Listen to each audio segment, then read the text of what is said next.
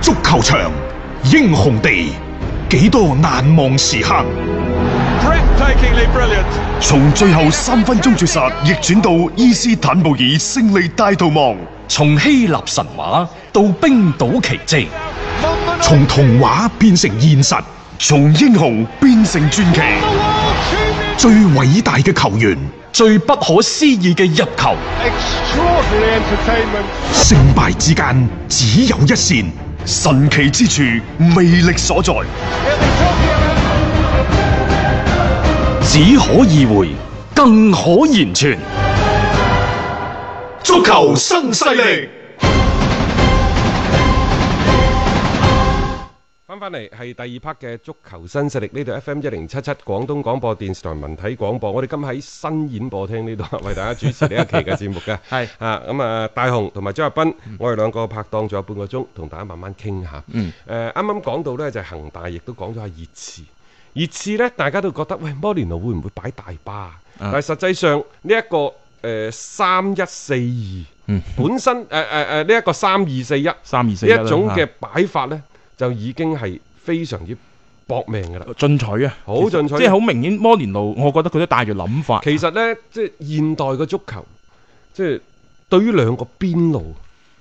邊後衞嘅球員嘅要求啊，比以前高咗好多。嗯無論係當初干地嘅三五二嗯嗰個翼位又好，係到而家你傳統嘅四後衞嘅陣式等等都好啦。即係佢好講究就係兩個邊後衞嘅壓上助攻，好、嗯講究呢就係兩個後腰球員對兩個邊嘅保護。冇錯啊！你而家啲邊後衞飛唔上去呢，就認同係虛設嘅，因為你淨係守住自己嘅一畝三分地呢，係達唔到嗰種戰術效果。摩連奴琴日仲有一個變化喺邊度呢？就係、佢用咗呢一個艾力迪亞搭住雲克斯，喺佢兩個嘅身前呢，再放咗一個迪利艾利喺度，嗯係咁樣呢，從而徹底咁樣即係解放咗呢個迪利艾利，嗯亦都為兩個邊路嘅助攻上去呢，就即係增加咗中場防守嘅厚度嗯以及硬度。冇錯啊，等佢哋冇咁多後顧之憂啊冇嘛。嚇係啦。啊即係起碼個中場嗰方面係足夠嘅人手啊，去做一啲嘅可能掃檔啊、攔截等等嘅工作係啊。其實而家呢，即係話誒，你無論係四後衞好，你四二三一好，四二二一誒四二二等等都好啦，嗯嗯就係話誒陣型呢，所謂嘅萬變不離其宗，就係話你因就翻自己嘅陣中嘅球員嘅能力特點。而去度身訂造一個咁樣嘅陣式，嗯亦、就話如何喺解決咗攻守平衡嘅前提之下，盡量咁發揮每個球員佢自身嘅優個特點點係啊，特點，嗯呢個先至係最重要嘅。嚇，艾力迪亞點解即係喺博治天奴嗰度逐漸淪為替補席？為何摩連奴一上嚟就要將佢用翻上去？嗯。其實在此之前打得最好嘅嗰段嘅熱刺都呢，係咁噶，啊艾迪亞都係係好重要嘅一個角色嚟㗎，咁唔知點解去到後尾就慢慢慢慢係有啲嘅轉啦嚇，咁啊包括其實喺今個賽季有一啲嘅新血侵入嚟之後咧，其實琴日嘅呢場比賽啦，我哋唔係好見嗰啲嘅身影嘅係嚇、啊即係呢啲會係可能摩連奴自己嘅一啲諗法上邊呢，通過呢一場比賽啦，係向外界咧叫少少嘅透露啦，當然可能會有變招嘅，因為呢，夏利卡尼喺中間始終吸引咗對方起碼兩個以上嘅防守後衞。嗯當你嘅邊路嘅球員，你收唔收啊？你向中間收，你讓開條邊，俾對方打爆你。係你唔收嘅話，你個中後衞同埋邊後衞之間，你個空檔就大，好、嗯容易啊俾對方攝翻入去。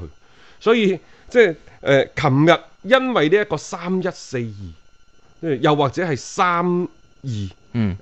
誒四一四咁四一係啦，樣嘅打法呢，嗯即係佢最主要係解決好就係邊後衞嘅助攻嘅問題。所以嗯我就點解恒大同埋熱刺有少少相似，啊佢就係喺呢度啦。嗯啊冇錯。你中間嗰個前鋒佢吸引咗對方兩個防守，嗯就從而俾呢個邊。你睇下嗰個誒嗰個艾里分邊，嗯第二個波啊，嗯孫興文過去包抄，後尾盧卡斯摩拉高速跟進一腳射門，整個過程一啲都唔拖泥帶水一嘅，氣呵成啊！非常之流暢。嗯，呢、個咪就係嗰種嘅威力咯，即係嗯由由手轉攻嗰下，誒、摩連奴好極致咁用到熱刺呢班球員嘅嗰種個人嘅特點，包括佢哋嘅速度嘅優勢，同埋一啲即係包翻埋嚟啦嗰種嘅殺着啦。琴日嘅上半場其實真係一個幾享受嘅一個半場嚟嘅啊，所以即係琴日誒摩連奴個變就變咗喺中場，一個係艾力迪亞，一個係雲克斯。因為呢兩個人呢，原嚟你唔經唔覺差唔多成年冇搭過檔嘅。係啊，啊佢兩個嘅出現呢，即係好好咁解説解解決咗一個就係攻守嘅平衡，嗯，尤其係即係嗰個嗰、個所謂嘅邊後衞助攻上，嗯冇，錯，即係成日嗯嗰、講個話嗰個留低嘅空檔。所謂最以陣最以陣咧，其實呢啲好嘅球員一直就喺佢哋嘅陣容當中。啊然之後呢，佢上佢兩個上咗呢，就解決咗前邊嘅嗰個迪尼艾利，嗯，就艾利嘅入波或者係佢喺佢喺前場佢同隊友嘅聯繫多咗呢個最好嘅迪尼艾利就就有機會係翻嚟嘅。嗯嗯，冇錯啊！咁即係你激活咗艾里，咁你前場嗰邊咧就唔單止淨係孫興文啊、但係夏利你卡睇尼住啊喎，，實際上整個嘅戰術體系呢，係圍繞住夏利卡尼去打造嘅喎。嗯雖然即係琴日孫興文係搶咗少少風頭，但係佢係圍繞住夏利卡嗯尼，即係呢個所謂中鋒嘅戰術去打造，圍繞住中鋒嘅戰術其實係強調邊路突破。嗯冇錯，咁你中間要有個點喺度啊所噶以嘛，啊大家唔好俾就覺得哇，孫興文咁咁勁嘅，係咪進一步即係放大咗孫興文嘅作用？唔係，啊唔係呢唔係隊波最主要嘅仲係打迪乃利，啊而其次呢，仲有亦都可能係最關鍵一點，就係、摩連奴令到足球變得相對簡單。啊足球變得簡單，相對地簡單，即係嗯唔好太過複雜，用一種更加高效嘅、嗯更加快捷嘅方式去處理呢啲波。啱嘅呢個亦都係熱刺佢哋呢班球員最擅長嘅。咁咪就係咯，即係用佢哋所擅長嘅方式去擊敗對手。係啦，咁呢個就係即係摩連奴。摩連奴仲有一點我想補充嘅就係、因為呢位仁兄嘅嗰、個嗰、個流量啊，真係勁。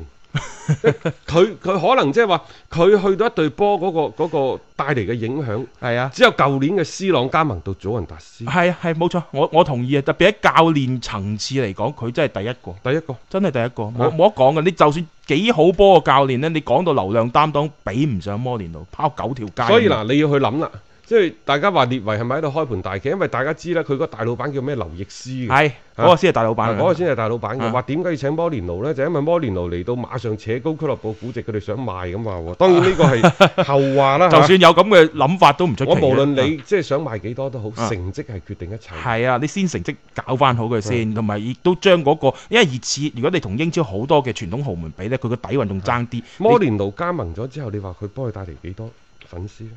你應該都好好犀利嚇啊，好犀利冇冇嚇。話加百分之誒十五二十呢？嗯，加百分之五到百分之十絕對有㗎。同埋每一輪嘅焦點，肯定你你唔可以忽略熱刺呢隊波咯，即係去到邊個賽場上邊，話英格蘭啲媒體基本上嗰啲體育版啊，三分之二都係摩連奴，都係熱刺。我甚至乎喺度諗啊，會唔會一個唔覺意摩連奴話我就帶你熱刺喺歐冠上邊，不如又行一次啊！即係有冇機會呢？其實而家我覺得好似有啊利物浦都喎，係咁啫嘛，係嘛係連有續咩咁出兩奇年 啫？啊，所以呢個其實值得去期待嘅嚇。好啦，咁啊，另外呢，琴日其他嘅賽事嚟講呢，就有辣有唔辣嚇，嗯有幾個誒、呃、爭議點呢，大家可以呃留意下嘅。首先呢，就係、VAR，嗯嗰啲咩體毛級嘅越位啊，真係到到最尾，即係史特靈臨啊誒雙庭補時階段入嗰只波，係我心諗你嗰只波你就俾佢入咗，即係錦上。添花嘅嘢。唔係嚇最關鍵就係，就算係啊即係誒史特靈係咪有越位，我覺得嗯都係值得商榷嘅。係即係甚至乎，我想講就差唔多係肉眼判斷唔出嚟。喺咁嘅情況之下，你係咪即係個權益就有利於？要進攻方啊，唔好下下拎出嚟。當然啦，規則就係規則，大雄，啊你就話二比一領前啊，即係入咗啊殺死比賽啫。嗯但係如果嗰場波係零比零或者一比一咧，啊，咁即你係決點決定勝負嘅，即係佢咁，所以就可能要一碗水端平咯。即係對於佢哋嚟係講嚇， 啊，所以有時你冇 辦法，即係英超嘅 VAR 呢，嗰啲即係吹毛求疵，但係咁喎，佢亦都吹走咗水晶宮嘅嗰個入誒波，即係利物浦啊上嗰場波半場嗰個入波嘛，但你好好明顯係睇到佢係拱人嘅你係喎。拱人啦。係嗰個波其實冇咩好爭議，只不過咁啱利物浦同曼城都遇到啲咁樣嘅情況，一個就吹走咗對方，一個就係吹走咗曼城嘅入波，大家覺得唔公平。所以呢 VAR 即係佢嘅佢嘅即係使用啊，一定係伴隨住好多嘅爭議。係但係我想講冇 VAR，你係覺得冇爭議咩？有 VAR 嘅爭議，可能快則一兩個禮拜，嗯遲則三兩年嚟。係已經係煙消雲散啦，冇錯大家已經喺記憶嘅長河嗰度都記唔起身啦。嗯但係如果冇 VR 嘅時候，可能嗰啲咩歷史嘅嘅大驚天嘅大誤判，嗯你幾十俾人講年四十年，講五十年，六六年嗰嗰場波，嗰係啊入波仲老過我嘅，即係講到俾人而家講咗五啊三年啦。係啊，仲有有排講所啊以你。話有 VR 好定冇冇 VR 好呢？我都係覺得，我仲係覺得有啊 VR 好，但係即係呢個所謂嘅 VR 到底係點樣用？啊幾時用？我覺我由頭到尾我都係覺得有本事你哋挑戰。挑戰啊冇錯啊，即係應該即係點解係挑戰呢？我既允許咗呢一個所謂足球嘅懸念，嗯亦都保持咗一定嘅誤判嘅係嗰、個嗰、個所謂嘅比率。啊冇錯就啦，挑戰係咩呢？挑戰係你嘅勇氣。同同埋俾翻主動權喺你嗰度啊嘛嗯，就冇咁多嗰啲只不過即係爭拗。我對於呢個波有爭議嘅時候，我係會發起挑戰。其實好多運動都係有挑戰呢一你唔樣 啦。即仲有啊，嗰班教練個個都戲精。下下喺場上有啲咩冬瓜豆腐啊 V 啊，夠膽你挑戰啦啊咁樣啊，夠膽你挑戰，你係我睇你仲演唔演戲？係啊，你如果話哇唔得噶，咁場咁推，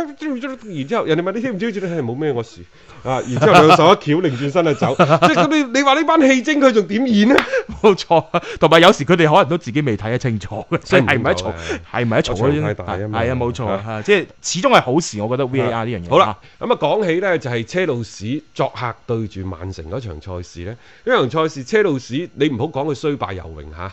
因為嗯佢嘅控球率竟然將誒、呃曼城打到去百分之四十六，嗯即係佢百分之五十四。嚇我哋琴日做節目話呢場可能係對攻大 戰，可能到到最尾由對攻大戰變成演變成攻防為戰攻防戰。啊，結果結果呢，就真係一場對攻大戰。啊！車路士你去到藍月亮，你去到伊哈蒂德球場，嗯你竟然個控球率可以超過曼城， 曼你城係咪自己揾死嘅？超過曼城嘅控球率，然後可以將佢擊敗嘅，可能除咗宇宙隊嘅巴塞，冇噶啦，冇皇馬、拜仁咩都唔得，利物浦都唔得，唔得。唔 得，你咁樣壓住嚟打咁，你車路士你憑咩覺得自己得呢？但係嗱，啊呢隊波真係前途無量。係前途好不，得了。啊好就好喺邊度呢？就係佢哋嘅打法極具侵略性，嗯一班天賦而驚人嘅呢一個妖人。嗯然之後，因為一場又一場嘅勝利，一次同一次強手嘅對碰，而令到佢哋嘅信心不斷咁上升。嗯，又有能力，又有信心，你話呢隊波係咪好多人驚？係啊，但係呢個能力同埋信心呢一種嘅磨練呢，嗱，大家要留意喎、佢今年打到目前為止對住 Big Six 球隊，基本上係全部舉手投降。啊係啊，冇咩好成績㗎，佢哋好想急於去證明自己，但係如何去證明自己？呢班球員自己要諗，作為林柏特都要諗。嗯點解啊？我琴日都忍唔住喺朋友圈發咗一段嘢出去，我話點解你車路士咁中意控波？你睇下佢失兩個波都係同出一轍嘅，啊都係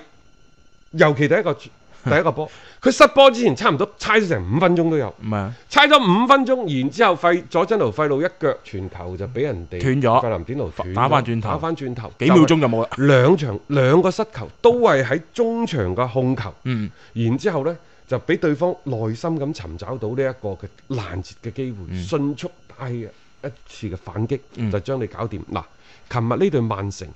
非常之意外地，佢冇做一個全場嘅高位逼搶，嗯冇將更加多嘅球權控制喺自己嘅腳底下。因為呢一個所謂高位逼搶，你喺前面猜到人對方天荒地老，你係需要兵力嘅投入㗎。但係出於對對手嘅個人能力，尤其係反擊速度嘅嗰種罩忌嘅心理，所以其實琴日格調拿嗰班波向前推進嘅人數唔算太多㗎咋。嗯尤其喺防守嗰度，佢差唔多收到佢自己嘅中場線以後，做起咗半場嘅逼搶嘅啫。嗯，所以先至俾到你車路士咁多嘅傳波個機會嘅啫嘛。嗯。冇錯啊，咁啊，所以我冇所謂嘅，將個控球權咪讓俾你咯。但係你唔入肉啊嘛，我一反擊一截落嚟之後，其實嗰兩個入波嘅時間間隔之短，我就話佢呢，車路士有啲貪性唔知輸，嗯啊即係亦都唔識因就翻場面嘅情況。即係呢場波係可以好好睇嘅，啊但係你識唔識得去打場難睇嘅波而攞到勝利呢？嗯啱假設如果係老謀深算，點解而家利物浦成熟咗？就以前嘅利物浦呢，有啲似而家嗰隊車車路路士士。啊，係就啊，棒棒棒咁去嘅，可快啊唔可慢，嗯可剛不可柔。但係而家我就同你 hea 住踢，我尤其入咗個波之後，你反唔反擊？你唔反擊，我咪後邊收住嚟慢慢踢冇錯咯，使乜咁啊急我啫？使乜咁急要上去呢？啊我做乜一定要即係要贏你呢？嗯啊，做乜我希望拉大唔需要嘅呢啲。嗯如果琴日嘅車路士打得更加之有策略，更加啲即係點講啊？係係誒啲波路更加之嗯中橫啲。嗯，打法更加之老練啲，可能個結果唔同。結果就唔一樣啦。因為你係領先住嘅嗰一方，你仲要仲急過人哋， 你想將個比賽可能想一啖噬咗落因為嚟，車路士班波琴日呢狀態好，啊哇個簡迪好，而然之後啊，最好嘅係韋利安。韋利安，我睇佢，我咦幾時又多咗個廿一歲嘅僆仔？一啊睇卅啊幾嘅啊卅一歲嘅韋利安。係啊，即係佢兩個特別簡迪同韋利安經常眉來眼去嘅，嗯喺右邊路嘅位置，所以其實嗰一段時間打到嗰個文迪咧嗯係，啊都幾懷疑人生㗎，文迪其實琴日即係我都話成條左路交晒俾佢，琴日佢都唔敢喐。唔敢喐仲有呢，我覺得林柏特喺場上嘅嗰個調配啊，其實亦都唔錯。但係呢，有辣有唔辣。譬如話，譚美亞巴謙唔係一個大場面嘅球員，係你揾咗個巴舒亞伊翻嚟，後尾上去嗰十零廿分鐘，好似個小丑咁喺前場嘅表現。如果上翻去基奧特，會係一種咩情嗯況呢？即係喺咁嘅情況之下，係需要一啲老將壓陣係嘅，因為年輕球員要俾更加多嘅機會俾佢。嗯但係即係老將們，你如何使用？如何起到一個全幫帶嘅作用？即係你激活咗，又或者你誒、呃用好咗呢一個韋利安。其實基奧特今年咁少時間上場，喺啲咁大型嘅賽事，尤其係喺前邊譚美阿比阿巴謙打唔開局面嘅情況之下，擁用基奧特會唔會效果好啲呢？嗯咁仲有，即係我話呢個係即係個人選嗰個，我我我覺得有少少商榷。嗯但係呢，喺換嗰三十三號嗰邊個，即係佢做左後嗯，衞艾嗰馬度，神，即係嗰下又好，嗯因為嗰位仁兄呢個心態有啲變，因嗯，為嗰嗰嗰啲動作有啲過於毛躁。係急嗯啊，佢啊，好明顯就喺啊場上邊啦。咁所以你見到其實可塑性係好強嘅呢班波係啊，只不過就現階段誒當然有時即係後生嘅球隊係會撞板嘅，係即係呢啲我哋睇得多呢，就會覺得啊，你應該咁收一收嚟睇。但係喺當時場上邊呢班球員嘅嗰種心紅咗呢，有時好難去勒得住佢嘅。所以就頭先即係回應翻你所講嘅就係老將嘅作用，有人去提一提搶，喝一喝住，嗰度節奏相對去撳得慢些少呢，可能最終出到嚟嘅效果就會有所唔同嗯啊嚇。咁、所以就琴日呢場波，我覺得係上咗一場即係都幾重要嘅一堂課咯，係對於 t e 斯嚟講，咁另外呢，就阿仙奴就陰公嚇，係。就去到臨尾絕平，唉，我覺得修咸輸頓咗好過啦呢場波， 我唔好佢話而乜家十嘢。三輪十八分喎，誒呢個係我最差噶話啦，一九九四到九五賽季以係啊嚟最差即嘅，係喂，英超最差雲加都係九六年先至去係啊，阿仙奴誒嘅阿仙奴嘅冇錯，佢即係即係叫一下就回到廿零年前咯，誒，艾美利，我覺得真係要拜拜。要拜拜㗎啦。係啊，我所以我冇話寧願琴日一場波你直情輸埋，可能會更加撇脱啲咯。你而家咁樣又又絕平咗，有啲可能啲媒體一吹一吹又啊，即係唔放棄啊，有銀勁啊，又追翻上去，反正睇下啦，我覺得即係無論係波叔又好，誒、再或者嚇，係仲有一個壓力嚟啊係嗰啲，即係要出手就快啲啦。冇錯因。為倫敦呢係一個大城市，佢對於吸引即係呢啲教練嘅太助們、嘅太太們，佢哋嘅決策呢係好有幫助㗎。嗯嗯，啊冇錯。你啊千祈唔好去啲咩曼城啊、利物浦啊，係啊，嗰度係足球之城，但 係僅天安此而已一隅啦，嘅係嚇，啊，好多嘅山長水遠啊，唔嗰係好度願意去嗰度咯，因嗯為呢樣嘢啲我我其實幾想撲住天奴馬上上江添，咁樣就好睇啦。嗰、個嘅北倫敦嘅阿打比仙，奴啲問題呢，其實即係你都無需要講太多噶啦。反正佢前邊揾到食，佢後邊係輸到。而關鍵呢，啊，我唔記得琴日我睇篇文章係邊個建議艾美利話唔該，你快啲揾翻啲英格蘭本土啲球員，啊即係俾多啲機會俾佢哋。即係其實我我嘅理解就係增加啲硬朗嘅嗯攔截，嗯又或者呢就加多啲呢，即係一啲嘅誒對抗，嗯，就唔好呢，就用咗啲即係呢條波球風偏軟啊，一句遠講啊，晒真係遠啊，啊，佢用翻啲惡嘢，嗯用翻啲咧即係硬淨啲嘅球員。揼翻暈啲咯，即係成成隊波嗰種嘅風格啊，嗯唔好完完全全就係一種嘅即係比較軟林謝謝嘅嗰一種嘅但睇係法我睇呢，而家即係奧巴美揚係有諗法嘅。啊啊，咁你中間呢，薩卡又帶住情緒踢波，嗯。奧斯爾呢，就反正你俾我踢我踢，唔踢我啲人工又咁貴㗎啦 佢 hea 住嚟做啊每嘅個人都有啲自己嘅算盤，啊，所以哎呀呢班波其實睇嚟個危機，嗯即係遠遠未到話解除嘅時候。係啊，咁甚嗯要扭轉呢種局面呢，可能真係要從換帥開始。呢個係第一步嚟嘅嗯啫，唔係話換帥一定解決到，但係起碼換一個人，可能帶嚟唔同嘅風格、唔同嘅嘗試，會嗯令到呢班波有一個唔同嘅一個表現咯。誒、只呃話到利物浦嘅情況呢，就正如琴日大雄喺節目當中擔心嘅嗰個所謂嘅攰，嗯，呢班球員嘅攰呢，就喺琴日係睇得出嚟係嘅。基本上而家可能佢哋得六七十分鐘嘅體能嘅啫。嗯，啊，咁其實嚟到呢度，佢開始咗魔鬼賽程之後呢，就真真係要有所取捨啦。嗯最叻嗰陣時，我記得利物浦應該係零零零一賽季嗰個咩麥亞里士打嗰陣時喺度嗰陣時，侯利亞做主教練係五冠王嘅，嗰年啊真係打到天殘地 缺。嗰陣時但你而真家係要呢啲冇意思嘅，冇意思，真係冇你意而思家。即係有得就必有失，嗯一定要識得做取捨。啊，喺聯賽呢方面呢，一方面連個天都幫你，第二就係而家有啲有啲嘅媒體嘅自由嘅贊古人就話：，誒呢隊利物浦總之就係對手入啲波都有機會被吹翻出嚟，嗯利物浦入啲波。就基本上話入就入㗎啦，啊連裁判都喺度幫你，連個天都幫你。嗯我覺得呢，即係話積聚咗個三十年，嚟到而家有一定嘅優勢，啊但係舊年嘅陰影尚存。喺咁嘅情況之下，即係一定不過利物浦呢都未雨綢繆㗎啦，話請咗全英格蘭最好個心理按摩師一個禮拜去翻三日 工，啊啊即係即 係去去按摩同下啲球員去去去做一啲思想工作心理輔導啊心理嘅輔導啊等等。啊誒嚟緊世區杯啊、英格蘭足總杯啊、歐冠周中就馬上要開打啦嚇。咁、嗯包括呢就係英格蘭本身自己嘅超級足球聯賽等等。喺呢個時候真係要做好取捨，唔好即係咩都想要。係因為今年呢隊曼城，佢始終雖然落後九分，佢始終個底韻喺度，能力喺度，仲有嗰隊李斯特城。你真係唔知贏喎下有一場嘢，唔係李斯特城最主要佢得人驚嘅就係佢而家打完十三輪嘅賽事，佢只係失八個波，啊佢嘅淨勝球數其實比利物浦仲勁嘅。冇錯啊，即係呢樣嘢係幾可怕嘅存在，同埋你而家領先嘅呢個分數啦，時間尚早啊，嗯太多嘅。誒呢個比賽嘅機會可以俾後來者呢係冚上嚟，所以如果利物浦仲要係各條線你都喺度係霸住嘅話呢，其實最終害到嘅只會係佢自己不過嘅。啊點都好啦，恭喜利物浦先啦！琴日贏完波之後呢，佢哋達至英超三十輪嘅三十場嘅不敗，嗯，咁亦都叫做躋身咗呢，就呢一個英超史上嘅誒、呃所謂嘅不敗紀錄嘅前五位嚇。咁啊啊之前最勁嗰啲嘅就係阿仙奴、車路士。而家開始加壓啦，啲媒體喺度話啊挑戰咩阿仙奴四十九場不敗嗰啲嘢啊，我覺得唔好諗太多啊，反正一啖啖食。不過你冇理啊前邊十三場嘅賽事有六場係二比一。啊並且呢就好多都係即係琴日嗰場嘅賽事領先，被對手追平，嗯八十幾分鐘追平喎，係啊嗯馬上呢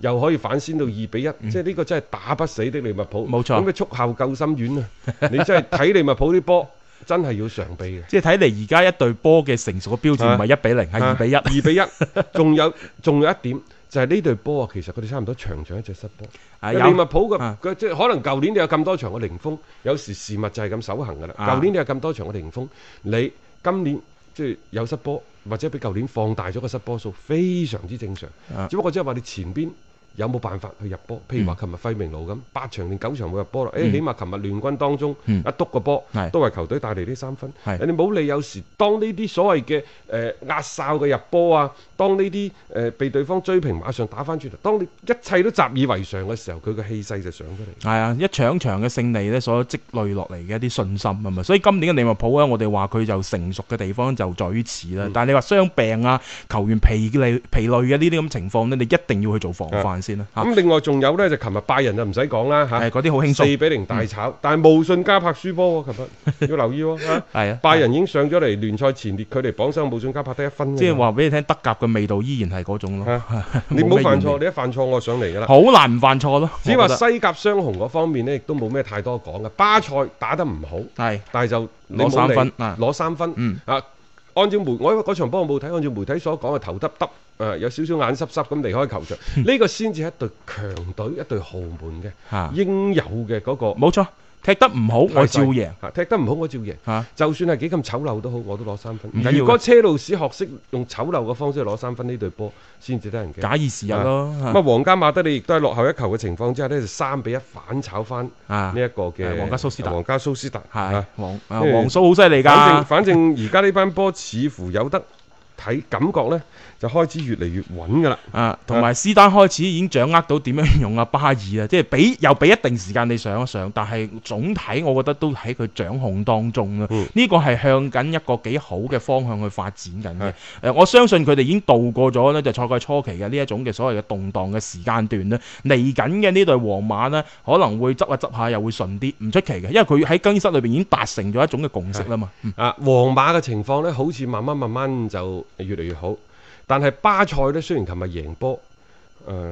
基士文嘅情況仍然得唔到解決。嗯，呢個問題我諗短期之內需要一啲契機，又或者需要一啲呢，即係球員自己嘅心態嘅改變。嗯你話華為迪有咩戰術啊等等，即係可以係激活呢一個基士文呢？我諗喺美斯喺巴塞呢一種嘅諗法又或者呢一種做法，你可以趁早呢嚇，將佢抹咗佢。冇錯啦，因為一切都係圍繞住美斯。咁佢呢個所謂嘅中心係唔動搖嘅，嗯，亦都好嘅。係啊，冇錯啦。咁啊，關於咧呢啲球隊嘅嗰啲情況，或者我哋聽日嘅節目裏邊咧，再同大家慢慢去補充翻先嚇。下面交俾阿強哥啦，帶嚟今日咧就係競賽方面嘅一啲睇法啦。天天講競彩，日日有紅單。彩虹珠公眾號平台特約競彩講師李漢強，每日分享獨家觀點，更有進球數、波膽等精準猛料放送。玩競彩，先關注彩虹珠公眾號，紅單心水，天天放送。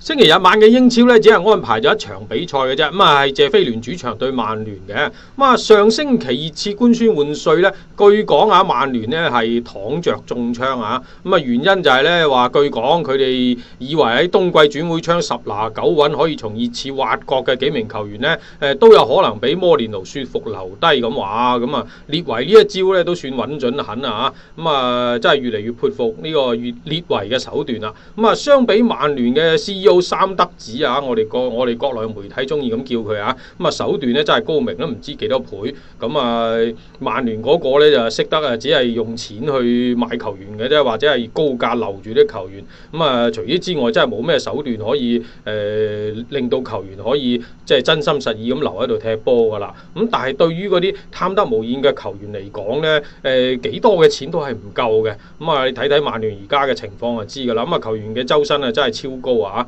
咁啊，其實曼聯嘅陣容咧真係真係唔差嘅。你以為真係冇巨星咩？咁啊，嗰啲嗰啲好多個都係巨星級別㗎嚇。咁啊，如果啊誒曼聯嘅 CEO 換成咗列維咧，可能早就已經爭冠啦。咁啊，言歸正傳啦，咁啊，今晚作客呢個謝菲聯呢，作為升班馬，謝菲聯嘅成績呢應該講係令人滿意嘅。咁啊，難怪呢，佢哋嘅教練啊，誒基斯維達呢，上賽季可以喺英格蘭誒、呃教練協會嘅評選當中呢，可以力壓呢個歐冠冠軍教練高普、聯賽冠軍教練格迪奧拿啊，誒獲得呢個 MVP 嘅。咁啊，呢一個獎項咧係九三年設立以嚟咧第五位非頂級聯賽教練嘅獲得者啊，果然係有料之人嚟嘅。咁啊，而家咧聯賽十二輪過後又點樣咧？咁樣樣咁呢支升班馬嘅謝菲聯呢，暫時係力壓阿仙奴、力壓曼聯咧，排名聯賽第五位嘅。咁你話得唔得啦？咁樣其實真係好厲害㗎。咁啊，要知道咧呢支升班馬咧，基本上就係以呢個英倫三島嗰啲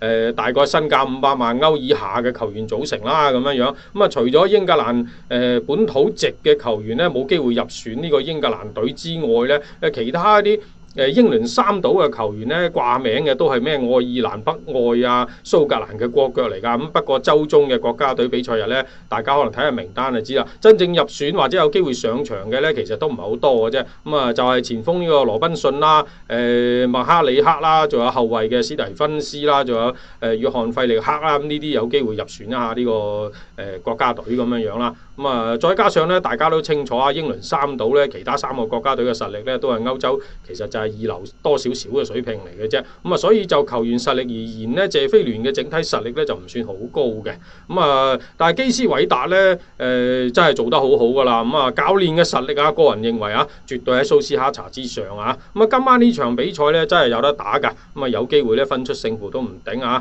各位聽眾，如果想要更多嘅比賽資訊同觀點咧，可以攞起手機添加呢個彩虹珠公眾號嚟接收。